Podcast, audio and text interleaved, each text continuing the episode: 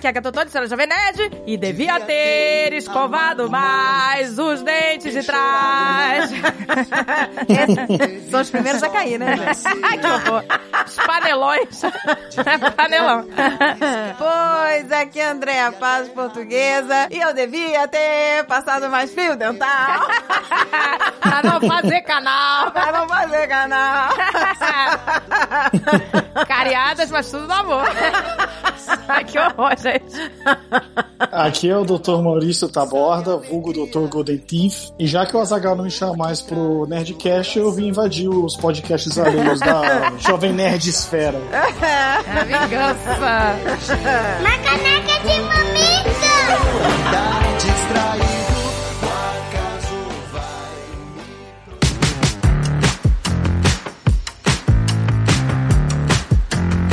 o coisas em maio. Mês das mães. Mês da Pia, colocar aniversário dela. é o mês das noivas, né? Não sei porquê. É, mês das sei noivas. também, não entendo o A gente tema. tem muito que quer casamento, tá com pau. Todo Mas o mais casar. importante de tudo, que é o mês dos nerds. Aê, meu amor! May the with you, não é isso? Be with you? Bibi Fu, Bibi Fu. Bibi Fu. Medevó, Bibi Fu. É isso aí. É, é isso mesmo que você falou. Dia dos Mochileiros das Galáxias, não é mesmo? Dia do mochileiro das galáxias. É o dia da toalha. Mas que songamão? O dia da Pra você ver como eu toalha. sou nerd raiz. Eu sou, gente, acredita. Não, mas peraí, o dia da toalha, ah, o dia da toalha você sabe. Eu sei, toalha eu você sei, dia 25 de maio, não esqueço nunca. Que delícia. Vem dia toalha no dia da toalha. aqui, meu filho, aqui é marketing. É o Magic, meu amor. É o Magic. E pra comemorar esse mês maravilhoso, a Estante Virtual preparou uma campanha especial. Então ainda dá tempo, gente, porque ainda estamos em maio. É isso aí, meu amor. Pra você que é apaixonado pelo mundo nerd, vai lá, meu amor. Olha o que, que eles prepararam pra você. O Guia do Mochileiro das Galáxias, por exemplo. É, porque foi a obra, como eu falei, né? Como disse aqui, que fundou o Dia da Toalha. É não isso aí, meu amor. Pra mim é, é, é o mês do, do, do Mochileiro das Isso Galáxias. é né? leitura obrigatória. Para todos os nerds, isso é, É. leitura obrigatória, É gente. obrigatório. Tem também livros pra quem é fã de cinema. Olha aí, meu amor, nada de novo no front. E o clássico Mob Dick. Olha aí que delícia, gente. Você não Gente. pode perder. Entra no site, porque tem outras ofertas especiais, como o Feirão de Mangás. E o feirão de quadrinhos. Gente, tem muita coisa maravilhosa acontecendo neste momento na estante virtual. Então, faça o favor, clica, vá conferir e vá ser feliz. E vá ser, né, living long and prosper. Vai ser Live Long and Prosper. É isso que você tem que Porque fazer. não tem, não tem nada de, de Jornada nas Estrelas, né? Só tem Mochileiro das Galáxias e Star Wars. Não tem nada de Jornada nas, nas Estrelas. Não, mas é, Jo- Jornada das Três é o top de, de nerd, top nerd. Tá valendo, né? Claro. prosper. Vai lá, vai viver muito e ser feliz. e próspero.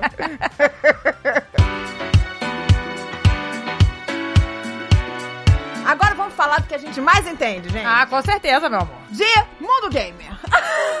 Para celebrar esta semana geek, meu amor, com ofertas aqui gamer no Magalu. Tá bom pra você? Tá ótimo. Olha manda aí. ver, manda ver, manda ver, que a galera tá curiosa. Olha só, meu Tem amor. oferta pra todos os gostos, gente. Desconto de até 25% e mais 10% no Pix, hein? Olha aí, que Se for delícia. no Pix, até mais 10%. E qual é o produto que está em destaque, meu amor, nesta semana maravilhosa? É o Ace Predator Triton com processador Intel Core i7 de 12ª geração, série H. Olha que Já delícia. tá na 12ª, Quanta gente? geração, hein, meu amor? que É, delícia. geração. Tô me sentindo até velha já, com tanta geração. 14 núcleos e 20 threads. Olha, isso significa o quê? Mais velocidade. Velocitar. Olha aí. Isso Vamos fazer tudo ficar mais rápido pra você. SSD de 512 GB, tá? E memória RAM de 16 GB DDR5. Expansíveis até 32 GB. Olha aí, expansíveis até 32 gigabytes. Você vai esticando igual a E o tempo de resposta? Isso eu sei que é importante pra muita gente, hein? 9 milissegundos, gente. Isso é rápido, não é, meu É, você nem, Tá bom pra você? nem contar isso. Eu não sei nem visualizar. foi, já foi. São 9 Vai, milissegundos. vai, Não acabou, dá, já não foi. É mais rápido do que isso. É muito mais. E olha que delícia essa placa de vídeo com 6 GB de memória, meu amor. Memória dedicada. O que é uma memória dedicada? Ela se dedica. Ela você se dedica não a esquece você. nada. Ela não esquece. Ela é uma memória- tá tudo que memória ali. dedicada, que hein? memória, é, não. Ela trabalha essa não memória. tem TDAH, é uma beleza. E olha que delícia de gráficos. Gráficos Intel Iris Xe, meu amor. Gente. Tudo isso pra você. Não. Tela Você. de LED 16 polegadas e teclado retro iluminado. Se você gente. é geek, você tá entendendo tudo Gente, que eu eu, tô falando. adoro esses teclados iluminados. Acho lindo, tá? Eu também, né? Acho lindo. Você ajuda, você pode ficar no escurinho, digitando. E olha Né? só qual é melhor, tem uma bateria com autonomia de 7 horas de duração. tá? Ah, isso é legal. Isso é legal, gente, porque a minha bateria aqui tá Então churriando. clica no link da descrição e vai ser feliz, gente! Porque a hora é agora! A hora é agora. 25 mais 10, vai lá!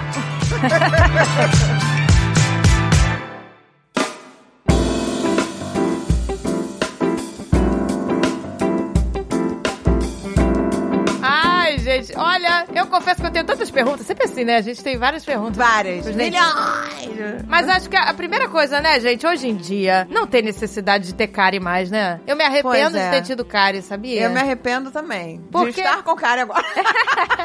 Você tá com cárie? eu tenho que ir ao dentista, né? Eu tenho certeza que eu tô. Eu sempre tenho certeza que eu tô com cara.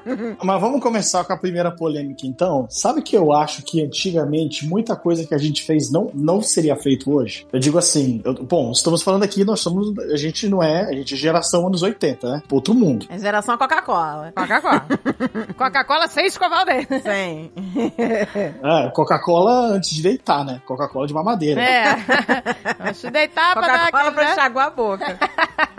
avaliando como é que era a odontologia antigamente e o que, que a gente faz hoje, eu acho que antigamente, assim, você enxergava uma mancha, cara, era broca e restauração. E era assim, na grande maioria era restauração de amálgama, né? As antigona, que você tinha que fazer um buraco maior pra fazer a restauração. Hoje em dia, não é bem assim mais. Você não é tipo, se você tiver uma mancha, você não necessariamente vai jogar uma broca e fazer uma resina, você provavelmente vai começar tentando fazer uma mineralização do dente. Então, assim, hoje em dia é muito mais. A gente muito mais faz só restauração quando realmente já deu um buraco, porque daí não tem o que fazer. Mas quando você tem uma desmineralização que ainda não criou um buraco, na radiografia ela parece mais escura, você não faz restauração. Pelo menos não deveria. Antigamente, velho, era broca pra tudo que é lado. Eu, depois assim de formado, que eu fui ver algumas restaurações que eu tinha, eu falava, cara, essa restauração é tão pequena de amálgama que provavelmente não devia ter uma cárie aqui. Então, talvez muita coisa que a gente fez na década de 80 hoje não seria feito. Hoje, então, você evita furar o dente. É isso. Ah, é. Hoje em dia é mais conservador, eu acho. Você acaba. Enfim, você ver como é que a geração ficou maluquice, né? Por outro lado, a galera fazendo faceta aí a rodo, passando broca no dente pra ficar estético, todo mundo com Ctrl C, Ctrl V na boca, né? As, as bocas tudo igual. Como a Zaga fala, as pessoas estão com teclados de piano. É, eu não gosto também. Eu Aquelas gosto de, teclas de piano, né? Aquelas teclas. É, eu acho muito feio, brother. eu gosto de personalidade também. Eu não consigo entender por que, que a pessoa faz uma parada assim. Você olha, cara, velho, tá tão artificial, tão artificial. É tão nítido que esse dente não é seu. Mas é que todo mundo tem o mesmo dente agora, gente. É, todo eu mundo não tem aquele dente também. quadrado. Agora eu fico reparando nisso. É muito bizarro. Nos artistas, tem uma que eu gostei outro dia. É... O nome dela acho que é Kira Knightley, sei lá, é uma atriz. Ixi, nem sei quem é. Ela fez Pirata do Caribe. Eu sei Do é. Caribe. Então, o dente dela é ótimo. Você vê que é dela, sabe? Que ele não é totalmente perfeito. Não digo que tá torto, mas ele, sabe? Ele é um mais fino, entendeu? Aí você vê que é o sorriso dela. Mas, gente, eu acho que dá pra fazer essa parada aí que as pessoas estão fazendo, esse que se chama lente de contato, não é isso? Ou eu tô, eu tô falando besteira? É lente de contato? É, é, no Brasil eles chamam. É, no Brasil eles chamam de lente de contato. Aí na, aí na gringa dos Estados Unidos é. provavelmente eles vão chamar de veneer. Veneers. Ah, tá. Então, aí a pessoa não pode seguir o formato do dente, gente. Tem que seguir essa, esse- essa tecla de piano. Pois não é, tem que ser assim? Mas olha só, olha como é que esse negócio é maluquice. Se tu não quer mudar o formato do dente, se o teu formato do teu dente te agrada, por que, que não faz um clareamento, entendeu? Por que, que tem que fazer essa faceta? Eu não consigo entender isso. Pois, Pois é. é, né? Só fazer um clareamento, gente. Pois é, a faceta é, é, é pra quê, então, essa lente de contato? É, é só pra mudar a forma? Então, vamos lá. É, primeiro lugar, vamos colocar as coisas nos seus devidos lugares, assim. A minha área de especialidade, eu sou cirurgião, trabalho mais com cirurgia. Então, a minha parte é mais parte de extração de siso, cirurgia de implante, cirurgia, enfim, cirurgia em geral. A maioria das vezes do dia eu tô fazendo cirurgia. Então, eu pessoalmente não faço faceta. O que me ajuda é porque eu posso criticar sem o menor pudor. Que delícia. Maravilhoso. Julgar é sempre bom. Julgar é sempre bom, né? Ainda mais quando você não tem responsabilidade sobre aquilo. não, tô brincando. Não, não tenho, cara. Nunca vai cair, nunca vai cair sobre mim. Então, assim, o que eu acho é as indicações na qual eu entendo que a pessoa tem que fazer faceta, por exemplo, uma pessoa tem os dentes da frente tá? Vamos dizer que no decorrer de vários anos, pessoa, sei lá, 40, 50 anos de idade, é, quebrou o dente quando tinha, sei lá, 10, 15 anos, fez uma restauração, depois de um tempo fez uma outra restauração. Você sabe quando a pessoa vai fazendo um monte de restaurações em vários dentes, em épocas diferentes, então a coisa vai ficando, é uma maçaroca meio em cima da outra. E em casos assim, se você quiser fazer alguma coisa na qual fique tudo nivelado igual, uma faceta faria um bom resultado realmente. Caso de, vamos dizer, existem algumas pessoas que, por exemplo, têm os dentes muito escurecidos por mancha de tetraciclina, que tomam muito antibiótico quando era criança, coisas assim. Algumas indicações você enxerga e fala, cara, isso faz todo sentido. Entendi. Eu já sou um pouco mais conservador. Eu acho que assim, se o cara tem o dente apinhado, é encavaladinho, né? O dente um em cima do outro. Tá, os aparelhos não dá? Qual que é? Eu seria, eu acho mais viável usar um aparelho. Mas às vezes o cara, não, não quero usar. Sei lá. Gente, lembra na nossa época? A gente tinha umas crianças na escola que pareciam uns alienígenas, gente. Nossa, lembra? Nossa, o aparelho saia da boca, subia pela Ai, cabeça. gente, que coisa, Era uma né? parada meio steampunk. Era, né?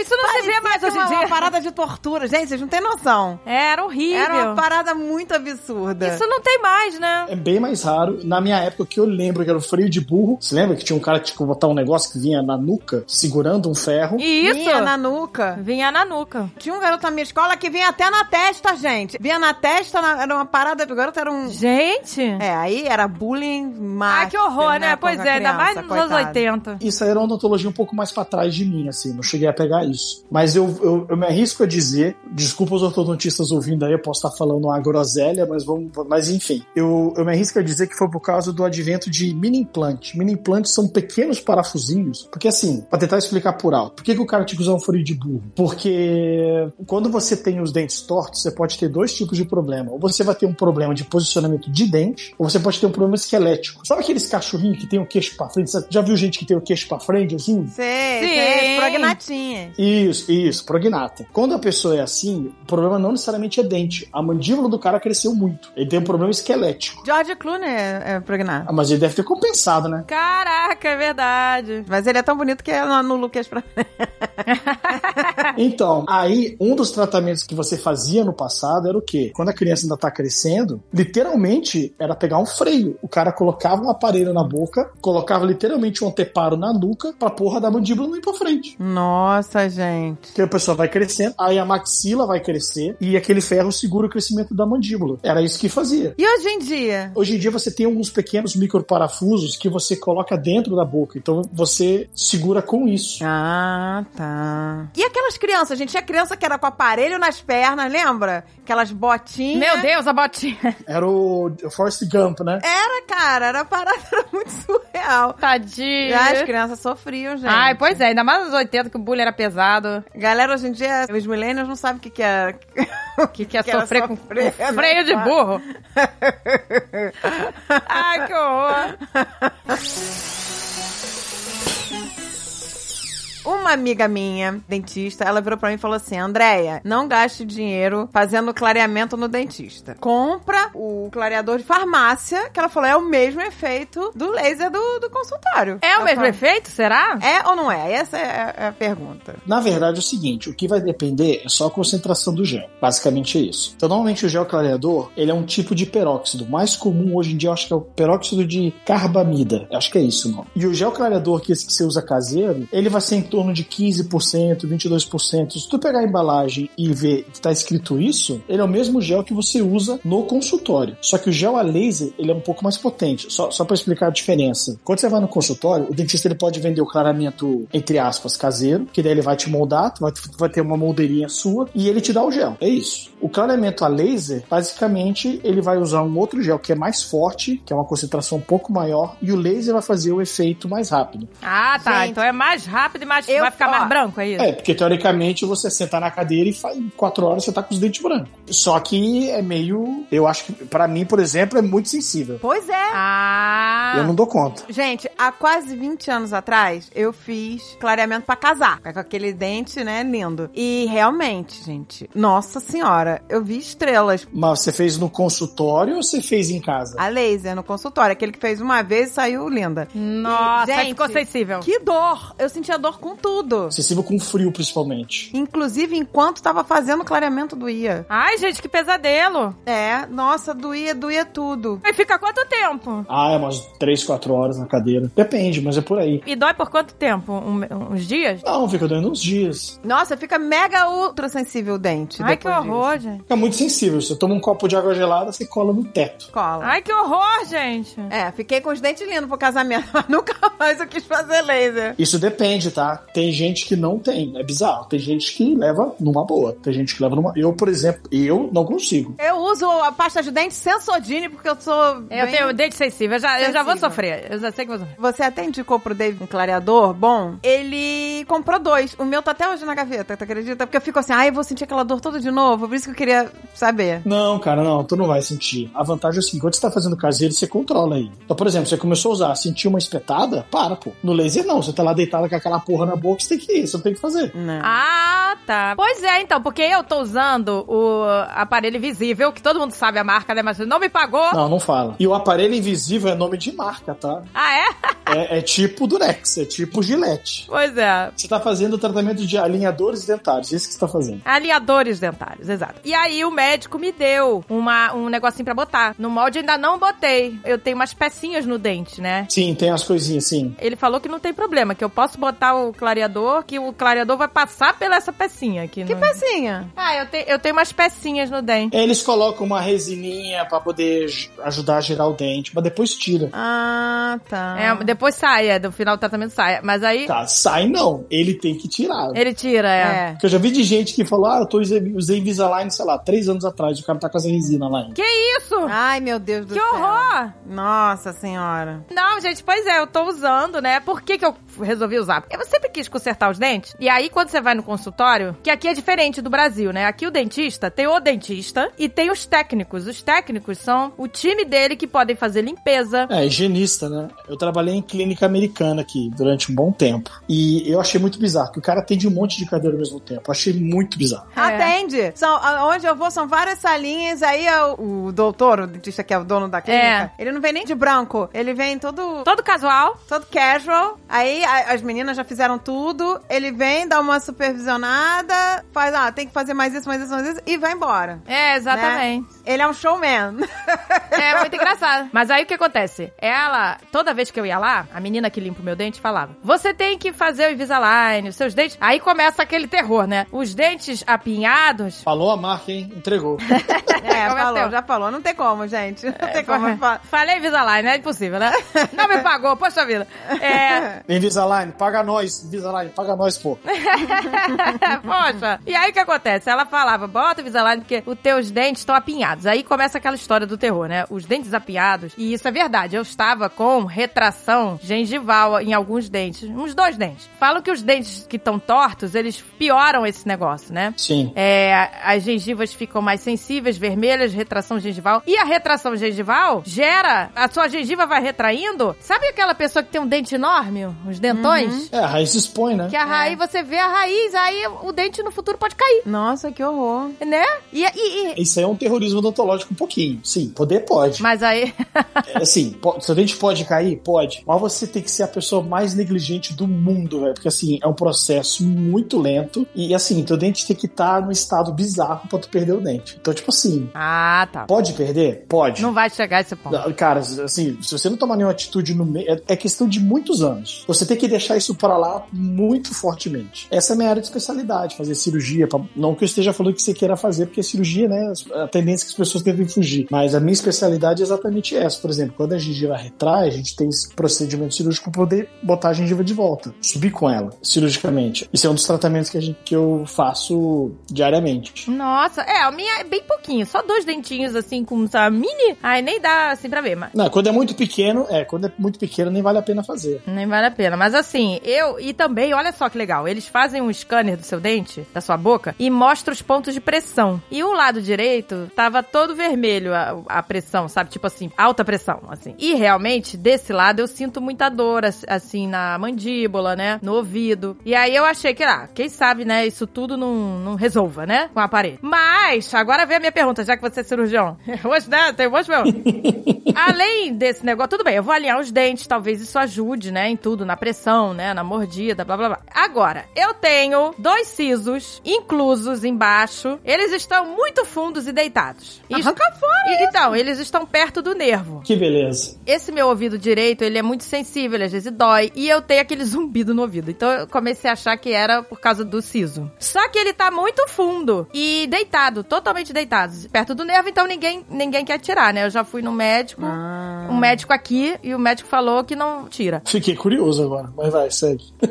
Não é, gente? E agora? Aí, Mas por, que, mas por que, que ele não quer tirar? porque disse que tá perto do nervo. E o que, que acontece? Posso fazer uma pergunta sincera? Ele é especialista em cirurgia? Não. Era, não, o que eu fui era bucomaxilo, é, mas ele não quis tirar. Se o Buco Maxilo ficou com medo, é porque o negócio é... Assim, aí eu tinha ouvido falar no método que você tira, mas aí eu não sei, né, que o dente tá lá dentro. Que você tira um pedacinho do dente, você serra um pedacinho do dente e aí a raiz vai subir. Aí você arranca no futuro. É possível. Você já ouviu falar nisso? Já. Já, já, já tive alguns casos que, que, que é uma opção de fazer isso. Caraca, a Agatha pesquisa fundo. Eu pesquisei. Mas aí o dente tá lá dentro. Será que dá pra fazer isso? Entrar lá, serrar? Mas então, isso- esse tratamento existe, chama coronectomia, mas ele tem, uma- ele tem um ponto que é controverso. Qual que é o problema disso? Porque assim, é, teoricamente você vai fazer o quê? Quando o dente está deitado, você não consegue tirar ele de corpo inteiro, porque o dente não gira. Então, teoricamente, você tem que serrar o dente no meio, você tira a coroa e depois puxa a raiz. Só que o teu problema que você está falando é, tá perto do nervo. Então, qual é a ideia? Você tira a coroa e deixa a raiz lá atrás, que daí você não mexe no nervo. Só que qual que é o problema? A partir do momento que você arranca a coroa fora, você sorrou um dente no meio. Ele é um dente. E o nervo do dente? Esse nervo do dente pode. Porque você não tem canal tratado nele. E se o nervo do dente começar a doer? É um risco que se tem. Ah, tá, entendi. Então eu vou deixar ele lá pra sempre. Deixa lá, como. ele tá quieto, não tá pra fora? Ele saiu pra É, fora? Não, ele tá lá fundo aqui. Deixa lá Porque dentro, eles falaram, né, que se... é. O único risco que você tem, ele é muito próximo do teu segundo molar, do teu último dente na boca, ele é muito próximo, não. Então, é bem próximo. Eu acho a impressão é que dá que ele tá deitado em cima, sabe? Tipo, que ele tá deitando em cima dos dentes, assim, que ele tá esmagando os dentes. Assim, esmagando não, parece que ele tá se apoiando nos dentes. Ah, eu acho que sim, porque os seus dentes de baixo subiu um no outro, não é isso? É, eram trepados, eu não sei se é por isso, sei lá. Mas eu tô usando aparelho e tá funcionando, né? O aparelho, Deixa eu dente ver, tá- mas já melhorou isso? Ah, Tá bem melhor. Tá bem melhor. É, é porque, não, mas eu digo lá atrás, que eu digo o seguinte, quando você pega uma radiografia para ver siso, o que você tem que ver é o seguinte, qual que é eu- eu entendi que é próximo do nervo, e isso realmente tem os seus riscos, beleza. Mas a questão é, esse dente, ele é próximo da raiz do segundo molar, que é o teu último dente na boca. Eu acho que sim, porque é, eles estão bem juntinhos. Dependendo de quão perto que ele é, existe o risco do siso ele afetar a raiz do segundo molar. Isso é um risco que tem. Só que assim, com o passar do tempo, porque siso teoricamente é uma, vamos dizer assim, você pode ter problema de siso qualquer idade da vida, mas a prevalência maior é quando você é mais novo, é entre ali os 20, início dos 20 anos e tal. Com o decorrer dos anos, a chance disso dar problema diminui. Opa, que bom. tô feliz. É mais ou menos o seguinte, vou te dar um exemplo. Chega um paciente no consultório que tá com um pouquinho de dor no siso, o paciente tem 20 anos. Tu tira a radiografia e tá um siso igual ao teu. O que, que eu vou falar pra esse paciente? Pô, a chance desse teu siso te encher o saco, te dar um problema, é enorme, porque você tá com 20 anos. Você, tipo, será que esse siso... O que, que vai acontecer com esse siso pelos próximos 40? A chance é que ele vai te dar problema. Pode ser que não dê, mas a chance maior é que dê. Ao contrário, chega um paciente com siso deitado, paciente de 60 anos. Eu vou tirar o siso do cara? Pô, provavelmente não, porque se era pra dar tido problema, já teria tido. Ah, bom, bom, é. Então eu vou fazer isso, gente. Eu vou ficar de- deixando aqui. Porque o problema é que o medo é, é que se tirar e afetar o nervo, você fica paralisada, né? Você fica sem os movimentos do. Não, você fica dormente. Não, é, é, você não fica porque não é nervo motor. Ah, tá. Você fica dormente. É, você não vai ficar com boquinha de balboa, não, mas você vai ficar meio que babando pro lado, porque você não sente mais nada. Não sei de mais Ai, nada. meu Deus, Deus me livre. Não, é um inferno. Seria um inferno. Ai, Deus me livre. um inferno não sentir mais nada. Não, é simples de entender. Vocês já anestesiaram a boca, né? Sim, é horrível. Imagina que essa sensação não passa. Ah, Deus me livre, gente. Gente, que E horror. deixa aí dormindo. Ah, eu vou deixar ele dormindo. Já, de... Tudo no amor. 40 anos, não aconteceu nada. 43 anos de vida. Nada aconteceu. Fica aí. Deixa né? ele lá. Maurício, eu fotografei, porque eu fui recentemente no dentista, porque agora, meu amor, eu usando o aparelho, eu tô muito obediente com meus dentes, né? Porque eu tenho que cuidar muito dos dentes. E eu tô indo de três em três meses fazer limpeza, até a técnica, né, que limpa, ela falou, sua gengiva melhorou muito, hein? Então, é, sabe, eu não quero mais ter cárie, gente, não quero mais ter problema com gengiva, entendeu? Eu, eu tô obediente. E aí, o que aconteceu? Lá, eu, eu tirei foto de um cartaz, que aí já, já viu o cartaz do terrorismo, né? Agora eu quero saber se... Olha aí, mitos ou verdade, hein? Olha só o que tá dizendo aqui. Vambora. Derrame. Pesquisas mostram que pessoas com periodontite severa têm um risco duas vezes maior de sofrer um derrame. O que, que é periodontite? Periodontite. Periodontite, a resposta idiota é a inflamação do periodonto, né? Porque tudo que é it é inflamação de qualquer coisa. é, cistite, É, colite. é, exato. Bronquite, tudo é it. É inflamação no periodonte. O que que é periodonte? Periodontite. Vamos uma, uma rápida aula de anatomia. A gengiva, é, como diz o, o- o bom brasileiro, a gengiba. Já escutaram o povo falar gengiva? A gengiba. A gengiba, claro, direto. Gengiba. Ah, Inclusive aqui em casa a gente só fala gengiba, porque Gengiba. eu acho mais engraçado. É, a gengiba. Aqui é minha gengiba. A minha filha falava quando pequena gengiba. A gengiba, basicamente, tem dois tipos de tecido. Esse vermelhinho que você enxerga, né, o- ali que recobre os dentes, que é a gengiva em si, ela é chamada de gengiva de proteção. É periodonto de proteção. Periodonto, a- é, nomenclaturamente dizendo, é odonto é dente, pele é tecido em volta, né? Periferia, enfim, tecido ao redor. Por dentro, quando você tem, se você tirar a gengiva da frente, você vai enxergar o quê? Você vai enxergar o osso, o dente, mas o dente ele não é cravado no osso como se fosse um prego na madeira. Tem pequenos ligamentos que funcionam quase como um, é, uma suspensão de carro, vamos dizer assim. Esses ligamentos eles são pequenas fibras elásticas chamadas periodonto e esses são periodontos de sustentação que na verdade segura o teu dente na boca. É esse tecidozinho que segura o dente na boca, não é o osso. Hum. Ai, meu Deus. Então, a gengiva, quando inflama, se ficar esse vermelhão, é gengivite. Só que imagina que essa inflamação, ela passa da gengiva e ela alcança esse Vai lá pra dentro. lá pra dentro. Aí ele alcança essas fibras. E aí é periodontite. Periodontite severa é quando você já começa a ter muita perda óssea. Então, assim, cara, periodontite severa afeta diabetes, periodontite severa ah, aumenta o nível de derrame. Já ouvi dizer que existem estudos falando de periodontite afetando aumenta o índice de aborto, um monte de coisa. Ah, então Ô, ô, gente, existem estudos então já. não pode ficar com gengivite, gente. A saúde Dos de- dentes. Gengiva tá sangrando. Qual, é o alerta? Tem, é, quando começa a sangrar ou só está vermelha? Isso é importante dizer. Doenças gengivais, de gengiva, periodontite, seja o que for, doenças gengivais, elas, em tese, não são doloridas. Quando começa a doer, já tá no estágio muito mais avançado. Ferrou. Ih, É porque as pessoas sempre, sempre assumem muito isso, né? Quando dói, eu procuro um médico. Tem doença que o sintoma não é dor. Diabetes não tem dor, pressão alta não tem dor, tem um monte de doença que não tem dor. Dor é um sintoma fácil, né? Uhum. Só uma pedra no rim, pô, ninguém vai ficar, pô, não sei se tô com pedra no rim. Né? Pô, não tem como o cara não saber se tá com pedra no rim. Você não tem dúvida. Se Pô. aquela dor que você vai morrer, você sabe. é. É, exato. Basicamente, então, apendicite, essas coisas, isso é tudo muito dolorido. Então, é fácil de você entender e procurar ajuda na hora. Mas apendicite, por exemplo, não tem sintoma antes. Quando ela começa a doer, porque já tem que tirar. Não tem que fazer. O negócio já foi pro caralho. Ai, que horror, gente. Pois, Pois é. é. Por isso que é bom ficar indo de três em três meses lá fazer limpeza, gente. Melhor coisa, entendeu? Eu acho que de seis em seis já seria bom. A gente não vai nem de seis em seis. Vamos, falar- vamos falar a verdade. É, eu agora tô indo por causa do aparelho, mas antes, né, era uma vez e olhe lá. É, é. Com o aparelho, normalmente se recomenda ir mais frequentemente, porque gruda muita coisa no aparelho. É um saco limpar com o aparelho. O brasileiro, num contexto geral, ele é um- uma pessoa bastante asseada. O brasileiro sai do meio do trabalho no almoço pra escovar. As pessoas não entendem isso. Olha É. aí, é. Não, tem gente que não escova em alguns países, assim, que tem, tem menos higiene Inglaterra, mesmo. gente. Inglaterra, até é famosa por, pra galera ter dente... Os dentes é. lá são horrorosos. Diz que a galera lá não escova dente diariamente, Pois não é. escova. Você viu isso? Fica um dia inteiro sem escovar. Eu não sei dizer, cara.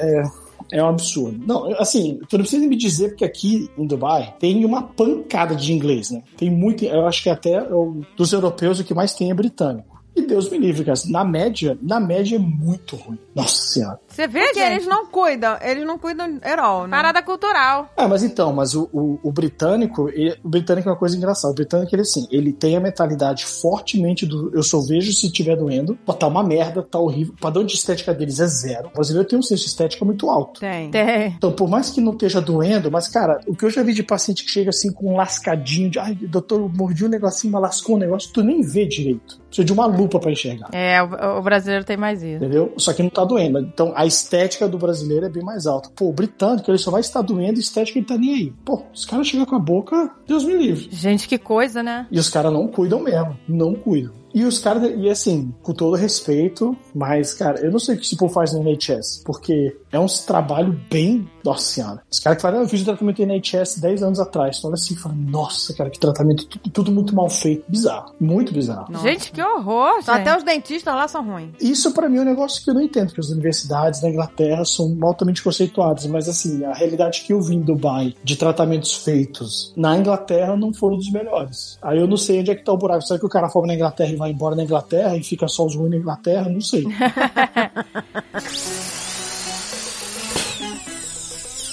Uma pessoa falou pra mim que você tem oito minutos, não sei se isso é verdade, tá? Oito minutos pra escovar o dente após você comer um doce, pra não prejudicar seus dentes. É verdade ou é mito? Que você tem oito minutos pra escovar o dente. Que, que, que número preciso, né? Oito É, minutos. até oito minutos. Depois disso já era. Aí tua boca explode. Uma vez, não, aí já era. Aí já, já, Aí já- virou, ai que delícia, as Aí, caras aí já, já esculambou o dente. Não sei de onde que é a fonte da opinião. Eu já diria de cara que eu acho que é mito, porque não é tão preciso assim. Mas o ideal é comer um doce tem que escovar o dente. O ideal é, mas a realidade não é assim. A questão é, por estudos, especialmente da parte de periodontia, que é em relação dessa parte de gengivite, periodontite, para você desenvolver cárie, por exemplo, você ter uma cárie, a cárie não desenvolve em um dia. A cárie não- literalmente não desenvolve em um dia. Você tem que ter alguns fatores ali, é, basicamente os fatores é tempo, tem que ter placa bacteriana, tem que ter algum tipo de sacarose ali, no caso um doce, e enfim, você tem que ter um conjunto de fatores para a cárie desenvolver. Então assim, parece que é muito simples, né? Mas é, teoricamente tem um certo trabalho para a cárie acontecer. É, estudos já mostraram, certo? Se você fizer uma escovação bem correta, pelo menos uma vez ao dia, com uso de fio dental, fazer bucha, fazer tudo correto, cara, você não desenvolve doença. Eu já ouvi isso, hein? Que é melhor uma escovação super bem feita do que várias mal feitas. É O que eu já vi de gente que escova os dentes só na parte da frente, sabe? O cara não vai pra dentro. O cara escova o que tu enxerga. É, não, pois O problema é. que a gente escova, a gente, eu, lá, lá vou eu. Na, sempre na pressa, gente. É sempre na pressa. Então é aquela Exato. escovada relâmpago, né? É rapidinho. Eu, eu escovo em tudo, lá atrás, não sei o quê. Mas é relâmpago. Pois é, então. Quanto então... tempo você tem que ficar em cada canto da boca? Agora eu vou te pegar porque é o que eu falo pros pacientes. Primeiro, porque a gente tava falando, não é cultural aqui do- dos Emirados Árabes e, e eu até posso dizer hoje em dia que eu acho que nós brasileiros somos exceção. Não é cultural escovar depois de almoço. Se o cara tiver em trabalho, eles não fazem. Isso é muito nosso. Escovar três vezes ao dia, assim, como padrão. Ah, mas aí o cara comeu aquele cebolão, vai ficar com aquele babo de cebola na cara dos outros, gente. Porra, tu tá maluco? Pô, é, é batata. Tu nunca encontrou uns malucos cebolados? Porra. É maluco cebolado. Ai, gente, não dá. Um dia desse eu tava com a minha esposa na academia, mano. Chegou um malandro juro pra você, eu quase saí correndo. Falei, cara, um cara tipo CC, mano. Que era um negócio assim inacreditável. Inacreditável. É. Ai. A ponto de olhar assim. Ah, aliás, vocês foram na Inglaterra. Eu duvido que vocês encontraram um bicho fedorento no. no- no- impossível. Impossível. Ai, gente, mais fedorento que os franceses não tem. os franceses, gente. Porra. Os franceses não têm condições mais. Eu não sei o que tá acontecendo É, com a gente, França. é coisa cultural mesmo. Os é, franceses não tomam banho, gente. Eu entrei no metrô e falei pro Dave, vamos andar de patinete. A gente passou a andar de patinete, dividindo o patinete. Deus, gente, porque que não dá horror. pra entrar no metrô, gente. É o que o senhor K fala, uma adaptação sensorial. Porque tu fica assim, não, não é possível que o malandro não se incomoda. Porque assim, é um, é um, é um cheiro impregnante, é um negócio absurdo. E boca também tem isso. Eu já vi boca assim, bizarra. Tu tá conversando com o paciente, tu olha, tu vê que o cara, o cara, ou até a mulher, é casado por causa da aliança, fala assim, pô, não é possível que esse cara é casado. Não é possível, mano. Pô, com aquele bafo da morte. Como é que alguém vive com esse. Não, porra, você tá maluco. Tipo assim, é tudo. É a boca do cara, é o cheiro, é o caralho. Porra, que absurdo, brother. As pessoas têm que entender, gente, que cheiro atrai ou repele. Não é repele, mesmo? pois é, gente. Mas quando repele, repele com a voadora nas costas, né? Não repele. Meu Repele. É, eu conheço gente que está solteiro até hoje e eu tenho certeza que é por causa do cheiro. Meu Deus, gente. Conheço, não vou citar nomes.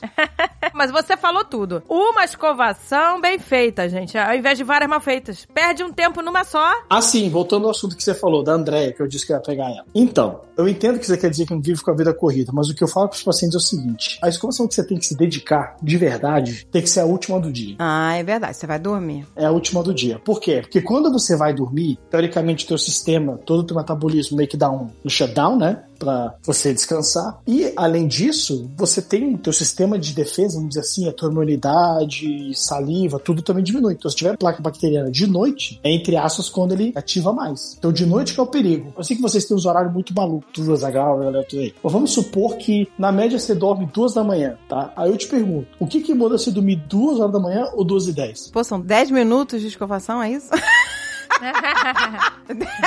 já, já deu um alerta. Não, mas olha, se você contar fio dental, escovação e bochecha, vai dar uns quase 10 minutos. tem uma curva de aprendizado de você manusear. Mas fazendo tudo direitinho, sem pressa, fazendo direitinho porque você já sabe como fazer, é, uma escovação correta é facilmente com o fio dental, tudo facilmente bate aí uns 6 minutos, 7. Mas é o que eu te digo, entre dormir 2 horas da manhã e 2 e 6, pô, não é nada, é a mesma coisa. É verdade, Não é verdade. gente. Mudar absolutamente nada na tua vida. Um sacrifíciozinho, né? É questão de hábito, só isso, é só questão de hábito. E às vezes as pessoas falam, nossa, gente, a pessoa passa fio dental e fala, meu Deus, minha boca tá fedendo a cocô. Mas. mas... E Sabe por que isso? A comida apodreceu entre os dentes. Exato. Se você nunca passa fio dental, vai feder cocô. Se você usar todo dia, não vai feder mais. Confia em mim, gente. Tem uma parada Que bizarra. delícia. Não é delícia, não. Bafo é igual o peido, porque assim, se você sentiu, é porque o negócio tá muito pior. Porque quando você peida, você tá de boa, né? Quando sabe quando você peida, você fala assim, nossa, tu achou ruim? Pô, mas quem tá do lado morreu já. Aí Exato. ferrou. Boca é igual. Se tu tá falando, nossa, eu tô com bafo. Nossa, se tu tá achando que tu tá com bafo, Ah, porque tá pior. O negócio tá bravo. Ferrou. Mas isso acontece, gente. Às vezes a pessoa fica um tempão sem passar fio dental. Sei lá, né? Por algum motivo, né? Não pô. Agatha, tem gente que não sabe o que é fio dental. Eu tô te falando de gente de 30 anos de idade, 40. Chega assim, você passa fio dental? O que que é isso? Não sabe o que que é. Ah, mentira, gente. Não é possível. Não mas... saber o que é? Juro, nunca viu. Não sabe. Filha da mãe não sabe. Quase falei outra palavra. O cara não sabe. Pois é, então, pelo menos uma vez por dia passa, gente, o fio dental. Que você vai ver se você passar Então vai todo passar dia. a noite, ó. do- o doutor Gonetti falou. Passa a noite. Não vai feder mais se você passar todo dia. E olha só. E nem sangrar, né? Porque no início, quando a pessoa passa o fio dental a primeira vez, sangra. A pessoa pode ficar meio assustada. É, exato. Mas se você passar todo dia, para de sangrar. Para de sangrar. Isso aconteceu comigo também. Isso aí é o que eu chamo da quebra do círculo vicioso. Que é o quê? A pessoa não passa fio dental porque sangra. Só que sangra porque ela não passa fio dental. Aí fica nisso. Então, tá, como é que eu quebro o ciclo? Meu irmão, deixa sangrar. Vai por mim, você não vai morrer. Você vai, passa fio dental. Vai sangrar só dois dias, gente. Vai parar depois. Joga um bochecho, põe um listerine, vai embora e no outro dia ele vai passar fio dental. Em menos de uma semana você tá vendo que praticamente parou de sangrar. Ou tudo, ou, ou assim, sangra- aliás, esse é o primeiro sintoma de melhora da, da inflamação gengival. Você vê que o sangramento ele, ele praticamente cessa. E rápido. Ele para, pois é. Exato, ele para. É bem rápido, é verdade. Para de sangrar e pa... gente, e fica sem cheiro se você passar todo dia. Agora a dica, hein? Vê se tá certo, Mauri... Dr. Golden Teeth.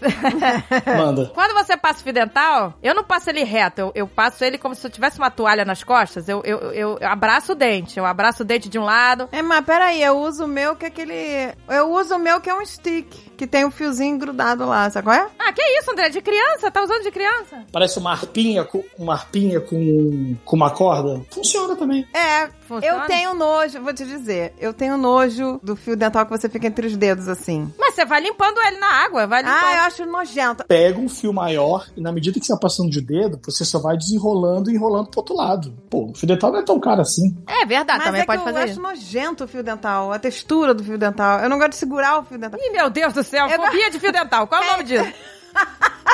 Aí eu uso aquele ganchinho que fica meu dedo seco o tempo todo, maravilhoso. E o que tira lá, aquele funciona, né, gente? Funciona, né, doutor? Não, é, ele, ele é um fio dental. É, ele não é problemático, não. Ele até que é um aparato que, que vale a pena. Mas eu preciso dar uma dica aqui, gente. Vê se tá certo, doutor. Tem que passar o fio dental até um pouquinho dentro da gengiva, porque tem uma parte da gengiva que ele entra. E aí depois não entra mais. Então façam isso, gente. Não é pra passar só na bordinha, não. Ele tem que dar uma entradinha. É por isso que eu disse que a- o uso do fio dental ele tem uma curva de aprendizado. O dente tem um pontinho de contato, né? Você põe o fio dental entre os dentes, ele dá um estalinho, né? Dá um clequezinho que ele passa de um ponto e aí você limpa. Tem gente que pega esse contato e soca o fio dental pra cima. Então o que o cara faz? O cara dá uma pancada na gengiva. Ai, não. Tem que ser, tem que ser esfregando, esfregando, esfregando. E às vezes a gengiva ela sangra por causa disso. O cara tá traumatizando a gengiva, tá dando pancada na gengiva. Então o cara tá tendo um sangramento de por trauma. O que a pessoa tem que entender é o seguinte: que você tá limpando não é a gengiva. Você tá limpando o dente. Eu, eu costumo comparar com engraxar sapato. Sabe aquele movimentozinho que você faz pra engraxar sapato? Pra lustrar sapato? Isso, é esse movimento, gente. Disse Isso. tudo, doutor. O movimento do graxate. Só que você faz isso no dente. São dois dentes, né? Você tem pra um lado um dente, pro outro outro. Então você entra ali, lustra, né, o sapato ali pra um lado, depois pro outro, e, e aí você faz o dental. É assim que você tem que fazer. A única exceção é o último dente, que você só você não tem dente do lado. Ali é difícil, né? Vai ter que tentar botar. Mas o meu não entra direito ali porque a gengiva tá em cima do dente.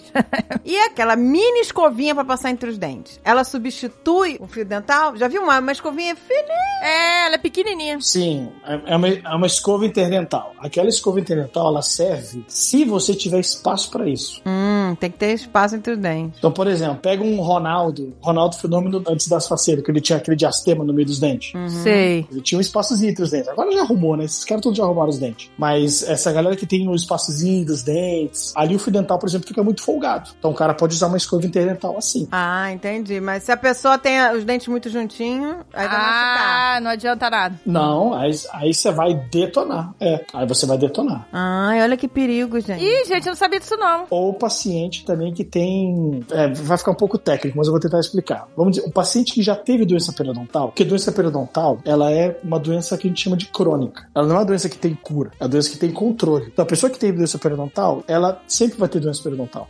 Acho que eu eu nunca falei isso em nenhum podcast. A doença periodontal é uma doença crônica. Daqui a pouco deve chegar uma cura pra isso. Então, por exemplo, a pessoa que tem diabetes, ela pode ter uma vida completamente normal. A pessoa não tem sintoma, ninguém olha pra pessoa e fala ser diabético. Mas assim, ela toma insulina, ela provavelmente deve tomar algum tipo de remédio, ela tem que controlar o consumo de açúcar. Mas assim, ela fazendo o que tem que fazer, tudo bem. A vida é completamente normal. Se a pessoa, por exemplo, que é diabética, ela faz isso todo dia, tudo certinho. E vamos dizer que depois de 20 anos controlando, ela fala: quer saber? Tem Agora eu vou comer bolo todo dia, agora vou, vou enfiar a cara no doce igual a Andréia, vou chutar o balde. Já botou o André na jogada.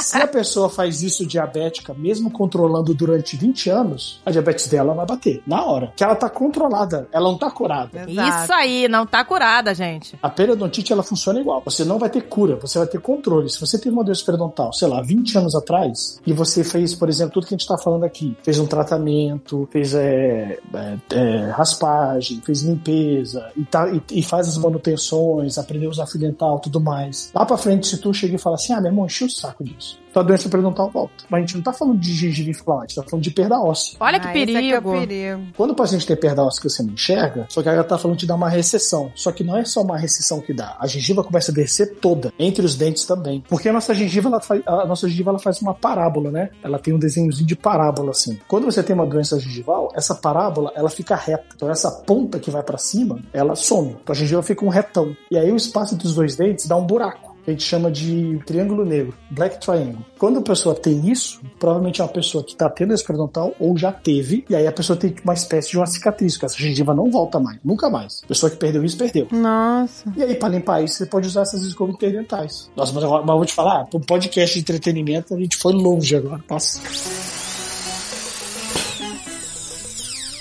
Escova de dente ideal? Porque a gente vive, que, pelo que eu sei, é que machuca menos a gengiva, a mais macia é a melhor, né? Pra você evitar escovas que machuquem a gengiva, não é isso? Primeira pergunta é: tem patrocínio hoje não? Tem, tamo com patrocínio? Não tem patrocínio. Não, Não tem temos patrocínio. Não temos. Poxa vida, gente. Tanta marca pra patrocinar Não, mas hoje. aí pra ajudar as pessoas, vamos falar. Vamos falar, gente, É. pra ajudar, hein? Poxa vida. Bom, eu vou começar com a primeira coisa que eu escuto com mais frequência, o paciente me perguntando, julga- por mais que sejam pacientes, a maioria é gringo, mas imagino que seja muita dúvida, deve ser similar. Escova elétrica é melhor? Primeira pergunta que eu escuto muito frequentemente. E o, e o que eu costumo responder é o seguinte, cara, a escova elétrica não vai te fazer mágica. Ela não vai fazer mágica. A questão é se você está usando ela corretamente ou não. Ela é melhor? Eu nunca digo que ela é melhor. Eu digo que ela é, vamos dizer assim, ela é mais prática, ela é mais fácil de usar. Eu costumo comparar com um carro. Um carro automático, ele é melhor do que um carro manual? Melhor. A pergunta não é se é mais fácil de dirigir, a pergunta é se ele é melhor. Porque se tu pegar esses carros. Não. É, Se pegar esses carros esportivos fodão, Ferrari, a maioria deles é manual. É manual. manual, é. Então, assim, automático é mais fácil. Pega uma pessoa que só dirige automático a vida inteira, põe ela no manual, o cara não vai sair do lugar. Ao contrário, em, sei lá, em ali uns dois, três minutinhos, você fica.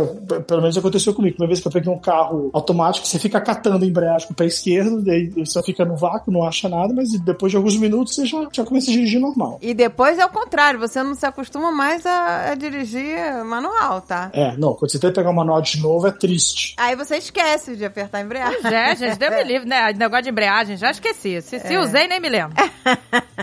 Então, assim, a escova elétrica, ela é mais prática. Então, para algumas coisas, ela é melhor. Então, por exemplo, pra quem escova muito forte, a escova elétrica tem o benefício que ela dá um alerta. Nossa, ela é ótima. Do Azagal é uma redondinha, que eu acho que é a melhor. E a- tem uma luzinha. Se ele tá fazendo muita pressão, ela fica vermelha. Você Olha. não pode deixar a luz ficar vermelha. No Ah. início era tudo vermelho, agora tá- eu fico olhando, tá sempre azulzinha a escovinha dele. Olha. Porque você chegar pra alguém e falar assim, cara, você tá escovando com força, é muito subjetivo. Tá, pô, sei lá, eu não acho que eu escovo com força, porque foi como eu sempre escovei, então. E não tem como você calcular isso. A pessoa não sente que faz a força. Não, não sei, porque não dói. A questão é que não dói. Escovar com força não dói. né? Eu confesso que eu tenho as duas escovas. Eu tenho a elétrica e a normal. Eu uso durante uma vez no dia a elétrica e nos outros horários a normal. Eu Por gosto que de variar. isso? Ah, eu gosto de variar porque eu acho que uma pode não estar fazendo direito. Então eu tenho as duas. Nossa, Delícia.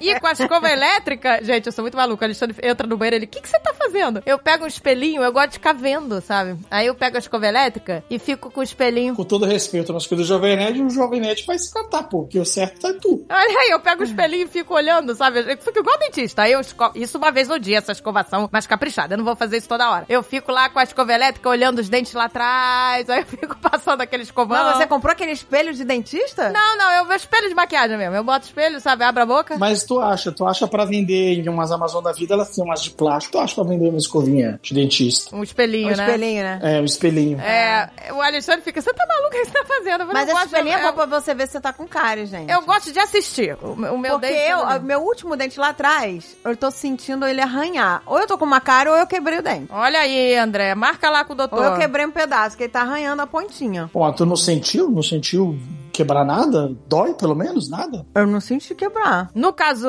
É, é- Não dói nada, mas eu tô sentindo ele arranhar. lá Então tem alguma final. coisa errada aí. Pode ser uma restauração que você tinha que, que não uma cárie necessariamente. Se for um dente que você tem uma restauração, pode ter soltado. Ou quebrado um pedaço dela. Mas é bem na pontinha, assim, pequeno. Aí por isso que eu tô achando que eu tô cara, eu vou marcar agora. Ah, cara, mas não tem jeito. Mas assim, puta, velho, não tem bom. Você, a Agatha tá com criança pequena. Eu, eu tenho dois filhos, um de seis e um de oito. Pô, casa de ferreiro, espeto de pau, velho. É um inferno. Entendeu? É. ah, é? Então, Porque gente, é as pessoas difícil. ignoram todos os seus ensinamentos? Ah, Não, eu não ignoro o ensinamento, né? Mas assim, a parada mais pé na porta. Tipo, pô, bicho, vambora, não sei o que lá. Tipo, é, não tem, o pai não tem moral. Você sabe como é que é, né? Tipo assim, se eu chegar a falar que eu sou dentista, Não tem. não tem moral, Não tem. gente. Não tem. pô, seu pai faz isso, isso e aquilo, fala, ah, pai, vai dormir, entendeu? Tipo, aquela coisa, né? Não, mas, mas em defesa, meus filhos não têm cara. Até hoje ninguém teve nada. Tá vendo? Olha que beleza. A Gisele também até hoje não. Mas ela botou selante e eu também botei. Eu botei ontem selante. Mas tu botou selante? Botei nos dentes de trás. Pra quê? Na tua idade? A dentista, a técnica no caso, né? Que tava cuidando da minha limpeza, ela falou: é, os seus dentes têm sulcos, assim, muito fundos, assim. Sulcos muito profundos. É. Vamos botar o selante que aí ajuda a não entrar a- comida e a prevenir cárie. Pois é, quando eu era criança, eu me lembro que a minha mãe me levou pra passar esse selante. A gente não tinha cárie. Por que que não passa selante forever, gente? Pois é. Isso eu queria Não é? saber. Ah, é, é, é, bom, sinceramente, porque teoricamente depois de adulto não faz diferença demais. Assim, o suco é profundo porque tua escova alcança isso. Até porque é o seguinte, o selante é na parte de cima do dente. É, é, voltando um pouquinho em relação à nossa escovação, né? É, quando você escova os dentes, você teoricamente tem cinco faces para escovar o dente, né? É o de frente, que tá virado para frente, né? O que todo mundo enxerga. Tem a parte de dentro, virado para a língua ou virado pro céu da boca. Vai ter um lado, um lado fio dental de um lado, fio dental do outro. E a parte onde você mastiga. E isso só não escova a raiz, obviamente. Então, o selante ele fica na parte mastigatória ali, porque ele tem várias ondulações, principalmente os dentes de trás, e você tem que fazer higienizar. O que que acontece? Quando é pequeno, e principalmente quando troca a dentição, esse que, é que, que- que idade que tá pícola? Ela vai fazer nove agora, daqui a alguns dias. Tá, então ela já deve ter trocado aí um- uma galera já, deve ter trocado premolzinho da frente já trocou. É, ela trocou poucos. É, vamos dizer aí, sei lá, uns, Os da frente já foram, né? Os da frente já foram. os, os da, só os quatro da frente, eu acho. Acho que ela perdeu pouco dente ainda. é. Mas o primeiro molar dela já deve estar lá já. O primeiro dente permanente dela lá de trás, provavelmente é porque normalmente vem com seis. Ah, tá. E às vezes, se ela tiver, se ela tiver um pequeno atraso, porque, assim, não é cravado, tem que ser com 6 anos de idade. Não, tem uma variação aí. Mas é normal vir com 6, 7, quase 8. Então, essa idade, o último dente dela já deve ser permanente. O que, que acontece? O primeiro dente permanente que tá vindo lá atrás, a gente tá falando de uma criança de 7, né? Que, né? ah, é aquela dieta maravilhosa cheia de doce. E ele não, e não escova direito, até porque não tem nem coordenação pra isso. E não tem a consciência de ter que escovar igual um adulto tem. E lá de trás já é um dente permanente, ou seja, se deu cárie, já era, é permanente, não tem o que fazer. Ah, tá. Então o que acontece? Quando o dente ele tá nascendo, o primeiro molar permanente, ali pelo 6, 7, quando o dente tá saindo na boca, ele não tá totalmente mineralizado ainda. Ele não é um dente 100% formado. O que, que é o selante? O selante, ele é um. Eu tô com medo de falar uma merda aqui, faz muito tempo que eu não vejo isso. Mas o que eu posso dizer é que o selante ele tem um alto, uma alta concentração de flúor. Ele é uma colinha que tem uma concentração muito alta de flúor. Então, quando você coloca aquele selante no, nos sucos, você praticamente está melhorando, vamos dizer assim, a deixando a, a superfície do dente ali mais forte, considerando que aquele dente não é 100% mineralizado e que você, com 6, 7 anos de idade, não vai ter uma escovação padrão que um adulto teria. Então você está contribuindo para esse dente não ter problema. Só que, quando você tem 20, 22, 25, seja o que for, teoricamente, sua escovação já deveria ser normal, né? Que você é um adulto, em tese, responsável. Olha aí, vergonha. Olha a vergonha. Você gente. já deveria estar escovando direito seu dente, né? Seu imbecil. E você já está com mineralização completa. Então esse dente mineralizado, ele não está ele não tá em formação de mineralização. Ele já é um dente completamente mineralizado, aos 20 e tantos anos. Então, assim, precisa de selante? É o famoso assim, faz mal? Não faz. Mas precisar, precisar, precisar, não precisa. Em tese, não precisaria. Mas dá uma ajudinha. É, teoricamente sim. Dá uma ajudinha, assim, pra comida não entrar. Quando você come aquele chocolate. É, é, é, então, acho que depende um pouco da formação do sulco do dente, assim, né? Porque se você tiver um sulco que é quase uma, vamos dizer assim, uma, é quase um buraco que fica ali, aí, aí talvez faça sentido fazer selante. Mas o que eu te digo assim, por questão ali, né? Eu, eu, eu graduei no início dos anos 2000. Não sei se alguma coisa mudou pra agora. Acho que não mudou muita coisa, não. Mas assim, é meio que padrão a gente não fazer selante adulto. Não é algo errado, mas não é o padrão de se fazer. E aí também tem outra coisa, né? Como você tá nos Estados Unidos, foi que a gente tava falando da diferença, não que a odontologia, é, como é que eu posso dizer? É uma diferença de mercado. Não é que odonto- os dentes no- nos Estados Unidos são iguais aos dentes do Brasil. Mas, por exemplo, a gente não tem a cultura de higienista, hygienist que você tem. Que você vai fazer limpeza com a hygienist, não é o doutor que faz. É, não é ele que É, faz, não, é. é, não é ele. É a equipe dele. Selante, selante vai fazer hygienist, essas coisas, fazer moldagem, tudo isso é o que o moleque faz. Técnico de ortodontia. O cara vai lá, só dá um. Literalmente o cara vai lá ver se não tá fazendo merda e segue o jogo. Exato, é, ele só exato. entrou na jogada quando foi mexer na minha cara. E aí ele entrou na jogada. Aí ele, né, fez. Então, assim, o, o dentista que eu trabalhava aqui em Dubai, que era americano, pô, era assim, pra fazer. O cara vai fazer a cirurgia pra extração de dente. E, a- alguém já deixava anestesiado pra ele, não era nem ele que anestesiava, tá? Outra pessoa anestesiava pra ele, ele entrava, olhava, tirava o dente, aí, sei lá, auxiliar que dava ponto. Então, tipo assim, ele. ele, ele se, se o procedimento levasse 40 minutos, ele tava ali dentro uns 20 estourando. Que coisa, né, gente? É, aqui é bem engraçado essa É. coisa. Isso não é o padrão do Brasil. Isso não é o padrão do Brasil. Não, não, Não, é. aqui o cara ganha muito mais dinheiro, porque ele pode fazer 10 pacientes ao mesmo tempo. É, ele- a- aqui- exatamente. Pode é uma 10 baia do lado da outra, ele vai entrando. Tum, tum, tum, tum, tum, né? Isso aí. Aí ele só passa daquela acenada. Assim, eu pessoalmente, eu ainda prefiro a metodologia nossa brasileira, por um motivo. Porque você vai ter uma tendência, e eu imagino que os dentistas que vocês veem aí é mais comum isso, tirando, por exemplo, a Agatha que viu um, um bucomaxilo, que é um especialista, mas é uma cultura, e aqui em Dubai também é assim, a cultura de ser um general dentist, que é tipo um clínico geral, ela é muito forte, muito forte. A grande maioria dos dentistas são clínicos gerais. Aqui em Dubai, fácil, 90% é clínico geral, que é o cara que faz tudo. O, o cara dos Estados Unidos, o que, que ele fez? Ele tem um monte de auxiliar para ele ser o dentista. Mas, então, a nossa cultura no Brasil é um pouco diferente. A gente tem uma cultura de especializar. A gente forma na faculdade e praticamente vai fazer uma especialização. É muito raro você ter alguém, assim, 10 anos de formado clínico geral. Da minha geração, Literalmente nenhum. Quem não especializou porque largou, largou a odontologia. É, quando você vai no dentista no Brasil, ele, ah, geralmente, ah, eu não faço canal, aí manda pra outra pessoa. Isso, manda Ah, pra eu não, é, implante com outro. Ah, ortodoncia, né? ele vai indicando. Então, então o que, que o mercado de odontologia do Brasil formou? Como é que é, assim, da- das clínicas mais... Claro, a gente, vocês moravam em Curitiba, eu morava em Brasília, cidades grandes, né? Que, o que que virou a cultura odontológica do Brasil muito comum? Você tinha uma clínica formada por especialistas. Então, por exemplo, eu trabalho com pério, cirurgia, eu juntava um amigo meu que fazia canal, juntava um outro amigo meu que fazia prótese, aquela dentista ali, amiga minha, faz pediatria, atende criança, Uhum. outro faz não sei o quê, a gente junta cada um no seu galho e abre uma clínica. Me abre uma clínica. Ah, legal. Então, assim, você chega na minha clínica no Brasil, você não vai sair de lá. Você vai continuar indo no mesmo lugar, mas talvez você vai passar na mão de três, quatro caras. Por que, que eu acho que isso é melhor? Porque, cara, não tem jeito. Se você faz tudo, você com certeza não faz nada com nível de excelência muito alto. Isso aí, Exato. gente. Exatamente. Não existe o cara fodão em tudo. Você- não tem como você ser fodão em tudo. Não dá. É muito conhecimento, é muito estudo, é muita teoria, é muita prática pra você ser um fodão em tudo. Você não tem tempo, ou porque você vai passar a tua vida inteira estudando sem fazer nada. Exato. Na área de odontologia não tem como. Quando você vai num clínico geral, ele vai te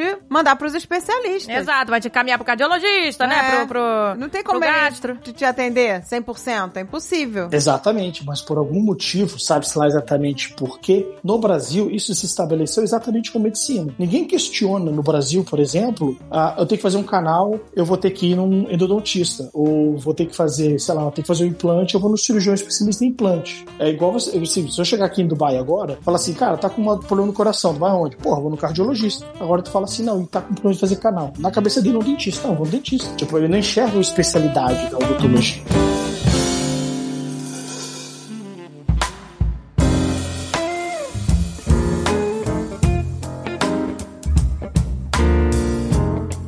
Agora a pergunta que não quer calar. Vai. Quantos dentes de ouro já implantou em Dubai? Ai, que delícia! Meu Deus, gente, ainda se usam isso, pelo amor de Deus. Antigamente O cara vai era, implantar né? pra não, eu quero de ouro. Já aconteceu Nossa, gente, isso é- acontecia tanto antigamente, ou, ou né? nem tudo é de ouro aí em Dubai. Nem tudo é de ouro, nem tudo é de ouro. O preço pode ser de ouro às vezes, dependendo do que for. Os seus instrumentos são de ouro? Ai, que delícia! Meu Deus, é tudo em Dubai de ouro. Não, não por querer, mas tem instrumento dourado, mas não é de ouro. Ah. Ai, que delícia! Eu ia adorar ter tudo dourado, gente. Se eu fosse dentista, todos os meus equipamentos iam ser dourado. Não precisa ser de ouro, mas que fosse dourado. Dependendo do instrumento, custa tão caro quanto o ouro. Isso aí é. Sério? Só pra ter o douradinho da estética? Não, não, não. O preço dos negócios mesmo é caro. Fazer a clínica odontológica e material, velho. É tudo caro, né? E material cirúrgico bom é caro. Pelo menos é meu material, porque é tudo muito pequenininho, é tu- é tudo muito microscópico hoje em dia. Enfim. Aí já, já é, é tudo caro, né, gente? Mas então não- nenhum dente de ouro implantado até hoje? De ouro de verdade, nunca fiz nenhum, pô. Essa galera tá nos decepcionando, hein? Tá decepcionando. Dubai já foi melhor, hein? Já foi melhor, hein? Tem torneira de ouro e não tem dente de ouro? Ah, por favor. Que mundo nós estamos? Pois é, né? Cadê esses shakes? Dubai tá devendo. Esse cheque com a boca cheia de ouro. Cadê os shakes? na boca? Antigamente a gente via muito isso, lembra? Nos filmes. Não tem nenhum shake que quis botar um diamante no dente, nada disso. Pois é, lembra do Simply Red, aquele cara que botou rubi? que delícia. Nossa, você desenterrou. Eu- Simply Red. Simple Red vai fazer um show aqui em Dubai, sei lá, semana que vem. Não sei de onde que desenterraram esse cara. Pô, adoro ele. E parece uma Kari, que fica feio. Ficou horrível, né? O Horroroso. vermelho no. Horror, que ideia de jirico que esse cara teve. Já ouviu falar o que que é grills? Você sabe que porcaria é tal grills? Já ouviu falar disso? Não, o que, que é isso? Já viu esses rapper americanos que tem os dentes todos cheios de, de diamante, é meio que de metal? Sim. Sei. Rapper, rapper americano. Então, isso não é o dente do cara. Aquilo é tudo craveado de diamante. É, eu acho horroroso, mas aquilo não é o dente do cara, né? É um Invisalign de diamante. Invisalign, ai que nojo. Invisalign de metal. Breguíssima do último nível. Ai, gente, é muito brega. Teve um maluco aqui em Dubai que fez um, o grills mais caro do mundo. Eu até olhando no computador. Deixa eu ver aqui, ó. Most expensive denture. The world most expensive smile. O cara fez uma dentadura, dentadura, tá? Incrustada de diamante no valor de 152 mil dólares. Ah, gente, olha. Nossa, gente. Que maluquice. Olha, tudo não muito. tem o que fazer, né? Não tem, é muito desproporcional, gente. Esse nível de riqueza, muita loucura, gente. Mas você já atendeu algum shake? Já, já atendi família real já. Já? A família real do- de Dubai? Meu Deus, e aí, eles dão alguma gorjetinha? Você tem medo de errar e morrer?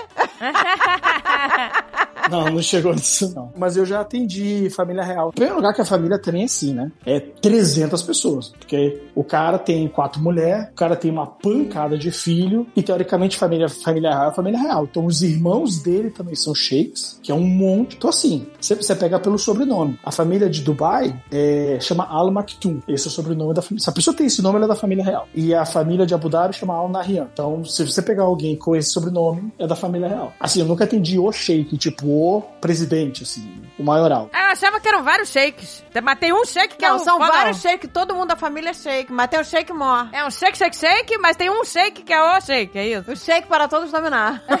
o shake para todos dominar. Caraca, é o Sauron, cara, que assustador.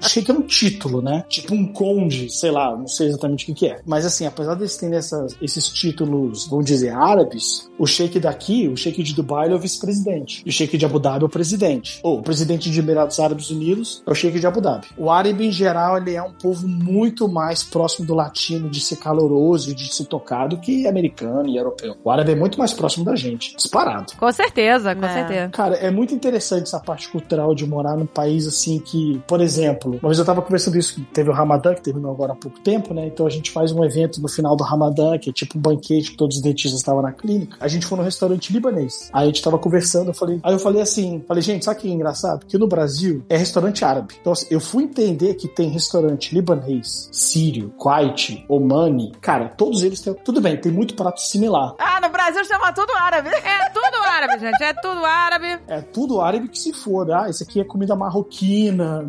É árabe. Se é sírio, se é libanês, eu vou foda-se. A gente é tudo é, pão sírio e tá ótimo. É, o pão sírio nem é sírio. Tem um monte de coisa assim. Eu tinha ouvido falar uma vez. Eu tinha ouvido falar isso, mas achava que era mito. Quando você elogia alguma coisa, eles te oferecem essa coisa. Ah, você não pode elogiar. ah, Entendeu? Eu falei, então um dia eu vou chegar e eu vou elogiar. Vou elogiar a casa do cara, então, ver se ele me dá a casa dele. Sei lá, entendeu? É, elogia o Porsche dele. nossa, que delícia esse Nice Porsche, Porsche, hein? Uau, que Wish I delícia! had one like this. Quem dera, Deus. Isso faz muitos anos. Isso deve, a gente tá em 2023. Isso deve, isso deve fazer aí uns, sei lá, fácil uns 6, 7 anos atrás. Eu tava no consultório, juro, sem a menor maldade do planeta. Tava atendendo uma mulher, era uma paciente. E eu elogiei o relógio dela. Mentira que ela tirou. Mas o cara foi muito, foi muito sem nada. Não, não aceitei, mas a mulher me ofereceu. Mas você quer uma, o cara, você- o relógio dela, fácil, fácil, era uns, ah, uns 300 mil reais. Fácil, fácil, fácil. Oh, que delícia. Nossa, que delícia. Eu pegava e vendia, na hora. Agatha, você não consegue. Você fica tão assim. E pior que eu ainda fiz a brincadeirinha. Eu falei, ó, não oferece de novo que eu aceito na segunda, hein? Então, o que, que ela vai querer em troca? O que, que ela vai querer em É, o troca? que, que ela vai querer em troca desse reloginho de 300 mil? Ó, tô te falando, é, o assunto é odontologia, a gente começar a trocar assunto pra Dubai, a história vai longe. Ah, já fomos pra Dubai. Já vamos pro vamos fazer a parte 2 agora. Ou- Outra história, não sei se essa pode ir em off, mas vocês decidem depois. Eu conheci um cara brasileiro. Aqui em Abu Dhabi, eles têm uma tradição muito grande de jiu-jitsu. Muito forte de jiu-jitsu. Não sei por quê. Bom, na verdade tem uma história por trás, porque um dos filhos do, do Sheik, quando morava na Califórnia, fazer jiu-jitsu, levou jiu-jitsu pra Abu Dhabi. Abu Dhabi, teoricamente, é quase uma meca do jiu-jitsu. Então tá cheio de brasileiro que faz jiu-jitsu aqui. Jiu-jitsu é obrigatório em escola, jiu-jitsu tá nas Forças Armadas. Então quase tudo que é faixa preta é, já teve alguma coisa aqui. O Minotauro tem academia aqui, Família Grace tem academia aqui, tem um monte de academia, principalmente em Abu Dhabi. Dubai nem tanto, Abu Dhabi tem muito. E aí acaba que você tem muito paciente que é brasileiro. Eu tinha muito paciente que é brasileiro da, do jiu-jitsu, né? Aí um dia eu conheci um cara, e, e é uma comunidade meio fechadinha, né? Que o cara me contou que teve um amigo dele que conheceu uma mulher casada, local, e aí meio que ensinava jiu-jitsu, porque tava fazendo aula pro filho, sei lá, bilionário, sei lá que era, fazia aula particular, e teve um caso com a mulher, com a local. uma. Nossa, ele tá aqui, aqui pedindo pra morrer. Tá querendo. Nossa. Não, tu não tá entendendo. O que aconteceu com o cara? A mulher começou a entrar, o cara era solteiro, a mulher começou a chantagear ele pra usar ele como objeto pra família. Tipo assim, Que é isso? não tô te zoando. O cara virou um vibrador da galera. Tipo assim, olha, você Virou um piranhão do amor? Ele virou um piranhão do amor. Olha, minha prima vai adorar. Meu primo também. isso? Meu Gente, tio. que horror. Minha tia. ideia, ideia desse jeito. Só que assim, pô, a minha tia tá precisando, a minha tia avó, tipo, tipo a, Que é isso? A minha A tia está arada. precisando. A minha tia-avó. Gente, que isso, gente? A véia arada precisando e o marido da mulher, puta cara importante, acho que era o cara era dono de um, de um grupo de hospitais, não era nem de um hospital, o cara era dono de um grupo de hospitais. Tipo, era o dono do Incor, assim, sabe? O Incor que tem um monte no Brasil. Tipo isso. O que, que o cara fez? Fugiu. É, foge, meu filho. Ah, Foge ou meu morre. Deus. Pegou a mala e deu no pé. Foda-se. Nunca mais Emirados Zara. Claro, pô. Que isso, Vai gente? morrer. Esse cara é o gigolô por acidente de verdade. Esse é o gigolô por acidente. Caraca, jogou pra... O cara saiu antes de ter que... né? Meu Deus, gente, que loucura. História de Dubai. Você mora há quanto tempo aí? Há quanto tempo você mora aí? Tô aqui desde 2011. E o Nossa, que- como que você foi parar aí? Você tinha esse sonho? Eu quero morar em Dubai. Quero ter uma casa de ouro. É. As torneiras de ouro, gente, por torneiras favor. de ouro. Privada, louça, tudo de ouro. Que delícia. A clínica de ouro. A clínica de ouro, tudo é de ouro. Então, a- começou literalmente com uma história de amor, meu bem, a a minha vida pra Dubai. Basicamente foi assim, o início, o início da história. Minha esposa não é brasileira, minha esposa é iraniana. Ela nasceu no Irã, mas ela morava no Brasil desde os 20 anos. Ela fez faculdade no Brasil e tudo mais. Já falava português, falava com um sotaquezinho meio engraçado, mas falava. Uma das razões da gente morar fora do Brasil é que era muito difícil pros pais delas visitarem a gente. Porque era difícil tirar visto. O passaporte iraniano é uma merda inacreditável. Você não consegue pegar um visto de trânsito. Nem de trânsito pra Europa você consegue. É um inferno. Era sempre muito complicado. E aí, nessa, a gente tinha pensado que a gente poderia tentar algum lugar que era mais acessível. Nessa, o meu sogro falou: já pensou em Dubai? Isso era 2010. Aí a gente ficou assim, cara, Dubai. Era, a gente tinha aquele pensamento estereotipado de Dubai, né? Vou morar no meio pra atender, sei lá, meia dúzia de camelo com dente de ouro. Não tinha, não se tinha uma ideia do que, que era Dubai, né? E aí, falei assim, ah, sei lá, né? Pode ser. Quando eu tava planejando o lua de mel, a gente falou, cara, vamos fazer viagem de lua de mel pra Dubai? Aí ela falou, ah, pode ser. Aí, e, e eu tinha que conhecer o resto da família, né? Porque assim, a gente casou no Brasil, mas teve uma pancada de gente do Irã que não veio. Então ela falou assim, ó, vamos pra Dubai. Dubai a gente vai pro Irã pra você conhecer o resto da família. Aí do Irã a gente vai pra Turquia e volta. Então esse foi o meu trajeto de lua de mel. Meses antes, eu pensei assim, cara, eu vou... Deixa eu olhar no Google, sei lá, me deu essa ideia. Já que eu tô indo pra Dubai, eu vou- tentar arrumar algumas clínicas pra conhecer em Dubai. Só pra ver o que acontece. Conversar com algumas pessoas e ver, sei lá, interagir com algumas pessoas. Vê qual é, pois é. Ver de qual é. Brasileiro malaco, né? O que foi que eu fiz? Eu entrei no Google, coloquei lá, dental clinics em Dubai. E aí apareceu uma lista, sem saber se é boa, se é ruim, sem nenhuma referência. Pegava os e-mails, criei um texto, mas, não- mas eu não fiz um texto assim, estou procurando emprego. Eu coloquei uma historinha, do tipo, sou dentista na América do Sul e estou fazendo uma espécie de report comparando a odontologia do Oriente Médio com a América do Sul. Gostaria de poder sentar para conversar, para ver as diferenças culturais, qualquer migué, não falei nada de emprego. E mandei, sei lá, 50 e-mails. Toda Nossa! a clínica de Dubai. Olha aí, que legal. Mandei os 50 e-mails. Aí desses 50 e-mails, eu acho que retornou uns 5, 5 ou 7, por aí. Peguei esses 5 e 7 e-mails, Olha, bastante. Opa! Bastante. Trabalhando aí. na estatística, muito bom. Ó, peguei aqueles e-mails, vi que responderam, comecei, mandei alguns e-mails pros caras e fiz o seguinte, como eu já tinha data que eu sabia que eu ia, isso devia ser mais ou menos uns 3, 4 meses antes. Aí eu fiz um, eu falei, Sheida, ó, o seguinte tá de de mel, ó, mas o dia tal, esse dia aqui eu vou tirar essa manhã toda pra ir nesses lugares. Aí eu fiz, peguei no, no, no Google Maps da vida e apareceu assim, ó, clínica tal fica aqui, clínica tal fica aqui, então eu fiz um roteirinho pra poder seguir aonde as clínicas que eu iria. Aí eu fui ligando pras pessoas e marquei. Alguns lugares as pessoas me atenderam bem, Que legal. cara. né, Eu tive que criar um, todo um roteirinho, né? Não era pra pedir emprego, então eu tinha que criar realmente um roteiro. Fiz um coisinho dizendo que era o estudo, as perguntas, o questionáriozinho que eu ia perguntar, enfim. E fui nessas clínicas. Alguns caras foram secos, foram secos, do tipo, ah, tudo bom, como é que você tá? Eu fiz as perguntas, cara é isso, tá, obrigado, fui embora. Sabe? Algumas foram assim, e outras foram mais abertas. E coincidências da vida ou não, o último cara que eu fui, que foi o cara que foi responsável por poder vir pra Dubai, era um egípcio que sentei pra conversar com ele, fui conversando, parará, parará.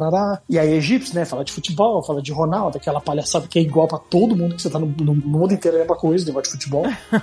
É. E aí, conversando sobre os casos, ele, assim, a gente tava na sala de, dele e ele abriu eu tava com o computador aberto, e a gente começou a conversar sobre caso clínico. Aí ele ficava assim, ah, olha aqui, tem esse caso aqui que eu fiz assim, assim, assado, porque a gente era da mesma área, né? Eu fazia implante também. Então, esse caso eu fiz isso, isso e isso. Ah, então, achei interessante, fiz isso. E eu, muito malaco, eu tava com o meu computador com as perguntas, que é o computador onde eu tenho as fotos do- dos meus pacientes, dos casos e tal. Aí, aí começamos a trocar ideia. Aí eu peguei meu computador e mostrei, ah, então, mas nesse caso aqui eu tenho um parecido aqui, só que aqui eu fiz isso. Cara, sei lá, passei duas horas com o cara. Trocar ideia. E aí ele gostou. Trocando ideia. Terminou, cheguei pro cara, assim, depois de conversar, ele falou pra mim, falou assim, cara, tem interesse em trabalhar em Dubai? Aí eu falei, puta, joguei o verde, escolhi maduro, consegui. Nossa, que legal. Olha aí, gente. Aí ele chegou, aí eu falei pra ele, ah, assim, você não pode chegar, né, do ter que fazer um corpinho. Eu falei, não, vai, pode ser, como é que é? Porque assim, até porque eu não tava nem metido, eu nem sabia que era pra fazer. Aí ele falou assim, ó, seguinte, você tem que adquirir uma licença aqui pra poder trabalhar. Se você conseguir, eu, eu te dou a orientação de o que que é pra fazer. Se você tiver interesse, a gente faz uma minuta de contrato. É, né, porque tem que, você tem que passar na prova, não adianta fazer um contrato se você não tem licença. A gente faz uma minuta, o que eu posso te dizer é, passou na prova, emprego você tem. Pô, que legal, gente. Que máximo. Eu comecei ao contrário, porque a grande maioria vem pra ver se você tem. Eu, eu meio que tentei aço, arrumei emprego primeiro. Que legal, Pô, cara. o melhor jeito, né? Melhor história, hein? É. Gente, que maravilha. Esse foi o primeiro passo, né? Esse foi assim, foi o primeiro passo.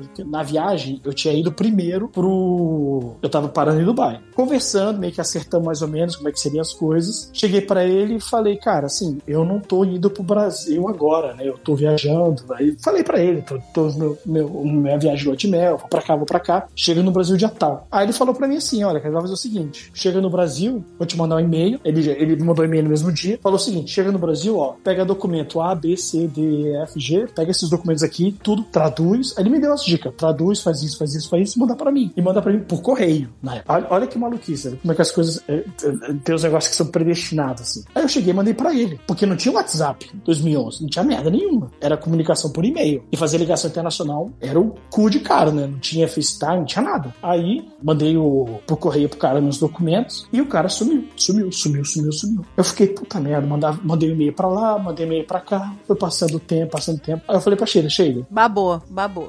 Babô. eu não posso, porque assim, por exemplo, eu achei que a gente tava num apartamento, né? Aí eu queria fazer, eu queria reformar a sala pra poder fazer um painel, pra tipo fazer tipo uma sala de cinema bonita, colocar um painel, que não sei o quê. Aí eu falei assim, cara, mas sabe quando você fica se freando? Você fala, pô, se eu for me mudar daqui a dois meses, vou fazer a porra do painel pra quê? Não adianta investir nisso. É, pois é. Então eu fiquei me segurando. Falei, Sheila, eu não vou conseguir viver assim, porque eu tô na expectativa desse filho da puta me mandar uma resposta e eu não sei se o cara vai mandar. Então, assim, eu vou criar um deadline e, assim, no dia que, se até esse dia que eu botei na minha cabeça, que eu tirei, assim, tirei, tirei do cu o dia. Vou, vou escolher um dia. Nossa. É, seu limite. É. Vou criar um dia. A partir do momento que der esse dia, eu vou bloquear o e-mail desse malandro, vou bloquear todos os contatos que eu não quero nem saber, porque esse cara não pode mandar depois. Assim, eu larguei a mão da ideia. Tem que ser assim. E fiz. O cara me respondeu dois dias antes. dois dias antes do prazo. Nossa, Caraca, que é por que, Gente, que meu ele Deus. desapareceu, maluco? Que coisa louca, gente. É porque era o processo, era todo. Hoje em dia, hoje em dia todo o processo de licença de odontologia, ele, ele já dia era todo digital. Mas na época era tudo no papel. E assim, nem é tanto tempo atrás, é 12 anos atrás. Então, assim, ele teve que aplicar o documento, não sei o quê, e, e demorava pra responder. Então, ele me ligou e falou assim: então, sua documentação foi aprovada. Eu falei, puta, que bom. Ele falou, então, é, agora você tem que fazer a prova. Eu falei, beleza. Em árabe. Máximo, gente. Não, não, é em inglês, a prova era em inglês. Que máximo, Ah, gente. Ai, meu Deus, Depois da prova, em árabe. Deus me livre.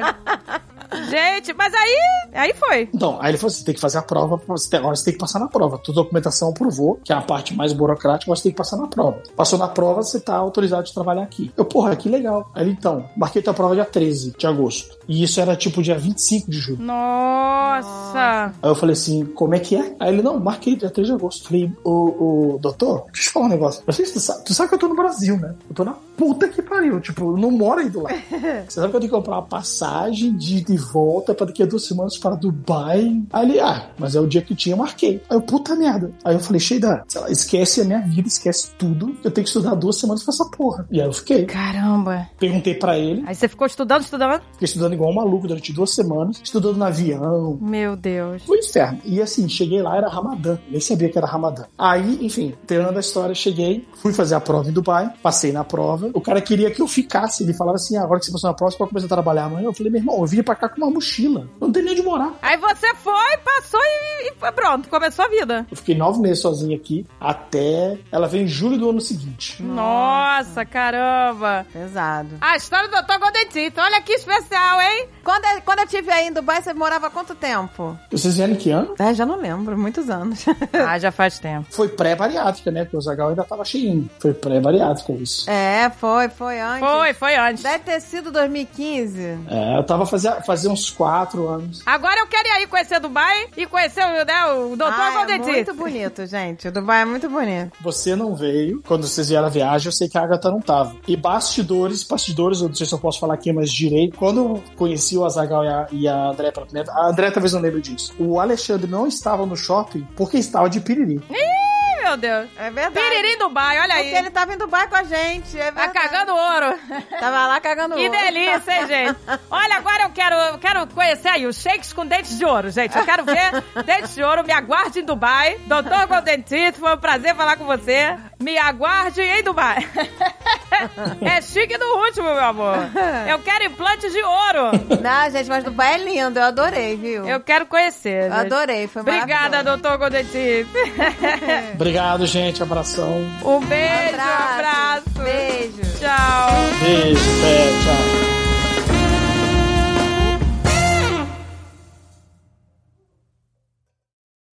Este podcast foi editado por Radiofobia, podcast e multimídia.